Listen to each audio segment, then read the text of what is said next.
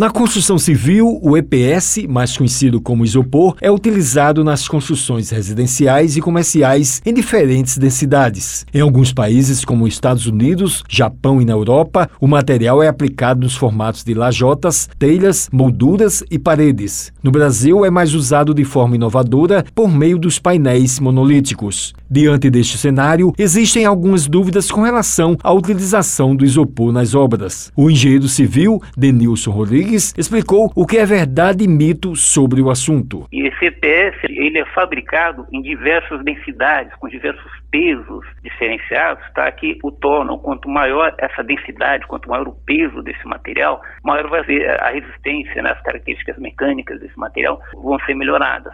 Esse material que a gente está acostumado a ver é, no nosso dia a dia na papelaria, normalmente é o tipo 1, que a gente chama, então ele é classificado do tipo 1 ao tipo 8. Do tipo 1 ele resiste algo em torno né, a, a uma tonelada por metro cúbico. A gente pode ir até um tipo 8 com 48 quilos, que ele resiste até 40 toneladas. Ele avaliou a utilização do EPS nas construções residenciais e comerciais. Ele está sendo muito utilizado em um sistema que se chama painel monolítico, tá? que na verdade é um sistema de construção, assim como o alvenaria concreto armado, é um sistema recente aqui no Brasil, que está sendo utilizado para construção desde casas populares até galpões industriais. E eles têm um revestimento, uma capa, uma argamassa com aditivos e com uma tela no núcleo dessa argamassa você vai ter aí uma tela metálica. Juntando todo esse sistema, você vai ter uma alvenaria, um suporte de carga aí muito interessante, muito bom. Josias Rodrigues, construtor e influenciador digital, falou da importância de trabalhar com o material. Primeiro porque a importância dele